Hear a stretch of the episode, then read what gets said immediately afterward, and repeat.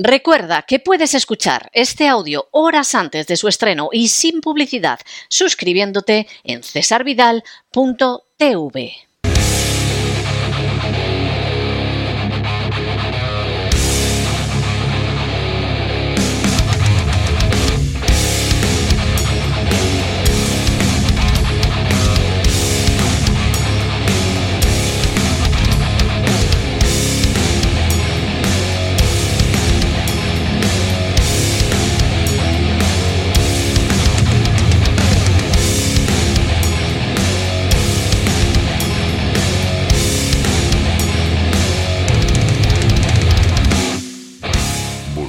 el Cao con César Vidal y Gustavo Vidal.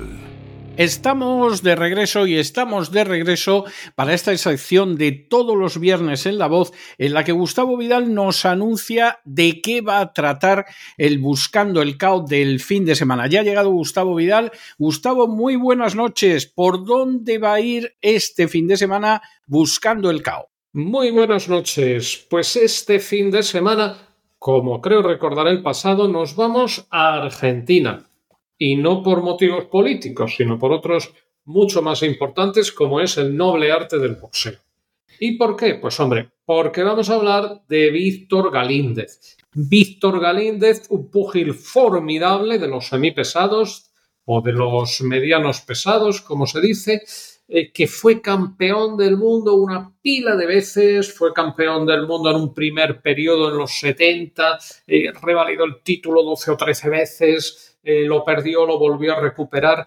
Primer argentino en ganar el título del mundo en Argentina, primer argentino, o sea, primer campeón de los semipesados que pierde el título y lo recupera, el primero en protagonizar un duelo también por el campeonato del mundo entre argentinos, un auténtico fenómeno que peleaba además como si le debieran dinero. Y la prueba de ello será con unos highlights, tres minutitos que vamos a poner, menudo aperitivo que va a encantar a la gente. Después de eso, anunciaremos que veremos, pues cuando ganó el campeonato del mundo ante el Hutchins, la defensa que hizo ante otro argentino en el Madison Square Garden, ante Jorge Aconcagua Ahumada, y por último, la pelea ante Richie Case, que está considerada la más sangrienta de la historia, y ahora diremos por qué. Después de estos highlights, iremos a las efemérides del boxeo.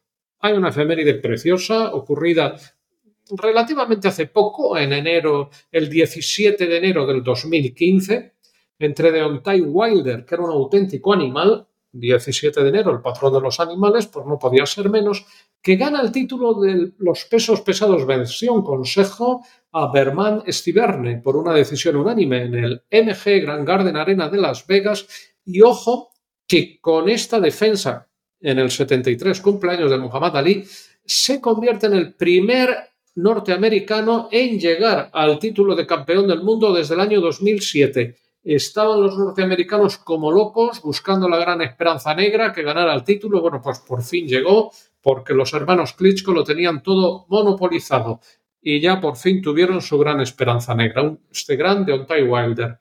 Eh, el 21 de enero de 1978, aunque se nos sale un poco de la semana, pero como nos cae muy bien Roberto Durán, y hay que meterle en todas partes, pues lo diremos. Roberto Durán eh, llega a ser el campeón del mundo indiscutible, indisputado del peso ligero, cuando gana por K en el decimosegundo asalto, en el decimosegundo asalto a Esteban de Jesús en el Caesar Palace de Las Vegas. Bueno, Durán, que fue un boxeador formidable, no solamente defendió su corona del Consejo, sino que unificó la mundial, perdón, su corona de la asociación, sino que unificó con la del Consejo que le arrebató a su viejo enemigo, entre comillas, enemigo solo en el ring, como era este grandísimo boxeador Esteban de Jesús, eh, con una rivalidad que tuvieron formidable. Posteriormente, como ya sabemos, bueno, Esteban de Jesús estuvo muy enfermo con el tema del SIDA y el que fue a, a abrazarle, pues fue este hombre, fue precisamente Roberto Durán cuando nadie se atrevía a acercarse a esta clase de gente. El 14 de enero del 79, Wilfredo Benítez vence a Carlos Palomino en una decisión ajustada en San Juan de Puerto Rico y se proclama así campeón del peso welter del Consejo Mundial de Boxeo.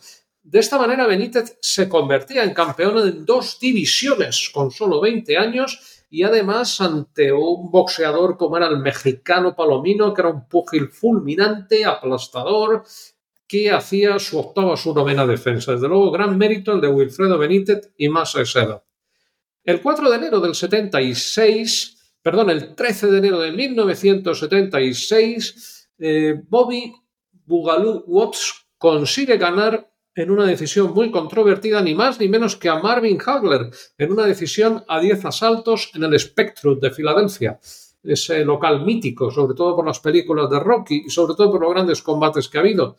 Lo cierto es que eh, la multitud de Filadelfia entendió que el campeón, que el ganador había sido Marvin Hagler, de hecho le dio una ovación tremenda, abandonó primero el ring eh, eh, Bobby Watts, cuando normalmente lo abandona primero el derrotado, y desde luego eh, Hagler quedó ante los ojos de los demás como alguien que iba directo hacia el campeonato del mundo, como así fue.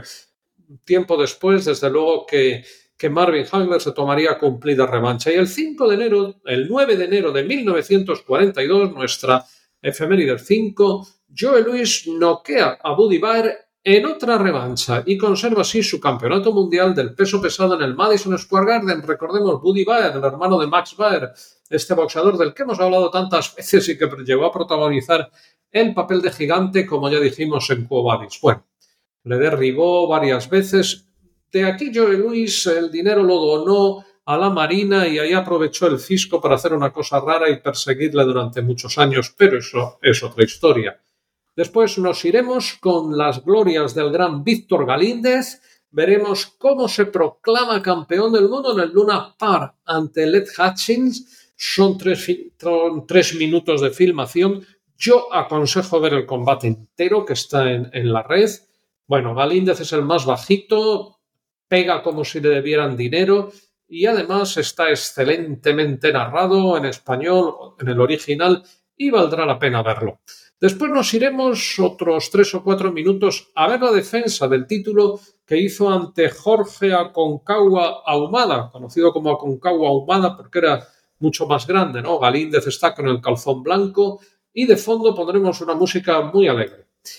Y finalmente veremos esta pelea que yo recomiendo ver entera ante Richie Katz, eh, comentada por Tito Lecture. Veremos los fragmentos. Tito Lecture era el promotor del Luna Park, ese Madison Square Garden del boxeo argentino, y se considera la pelea más sangrienta porque Richard Capes tenía una gran cabeza, no porque pensara mucho, que eso no lo sabemos, ni porque estudiara mucho, sino porque era muy hábil dando cabezazos disimulados mientras, mientras boxeaba. Y bueno, pues le abrió una brecha tremenda a este hombre, a Benítez, a nuestro campeón, y, este hombre siguió peleando, Víctor Galíndez, quiero decir, siguió peleando, siguió peleando y soltó tanta sangre, chorreó tanta que la camisa del árbitro quedó absolutamente tiznada de sangre y se exhibe actualmente en un museo una, pelea que vale la pena ver y sobre todo comentado ese fragmento por ni más ni menos que Tito Lecture. Y con esto nos iremos a la recapitulación, lo que fue la vida y la trágica muerte posterior de este grandísimo boxeador de Víctor Galíndez y nuestra despedida sureña. Pues me parece que no puede ser más apetitoso el programa de fin de semana, de manera que el apetito ha quedado ya abierto y nos encontraremos en cesarvidal.tv para disfrutar de una nueva entrega de Buscando el Cabo. Un abrazo muy fuerte, Gustavo, hasta el fin de semana. Otro abrazo, hasta ahora.